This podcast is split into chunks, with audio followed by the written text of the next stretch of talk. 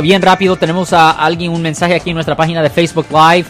Ah, si alguien te reporta de hit and run ah, sin tener pruebas, solo porque esa persona tiene mal día y decide hacer un reporte falso, ¿qué puede pasar? Pues a esa persona, si descubren que hizo un reporte falso, ah, le pueden presentar cargos por hacer un reporte falso, que es un delito menor, Marco. Al bote lo meten. Sí. Yo soy el abogado Alexander Cross. Nosotros somos abogados de defensa criminal. Right. Le ayudamos a las personas que han sido arrestadas y acusadas por haber cometido delitos. Si alguien en su familia o si un amigo suyo ha sido arrestado o acusado, llámanos para hacer una cita gratis.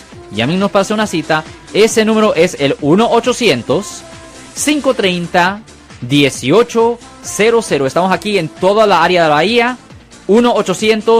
1-800-530-1800. Y como siempre, por casos criminales, casos penales, damos la primera cita gratis en nuestra oficina. Siempre estamos aquí todos los martes y viernes a las 12 y 35 respondiendo a sus preguntas con respecto a los casos penales. Y también nos pueden hacer preguntas en nuestra página de Facebook Live. Doctor Alex, abogado de nuevo, 1-800-530-1800, Marco. Bueno, vamos a llamada telefónica, pero ya.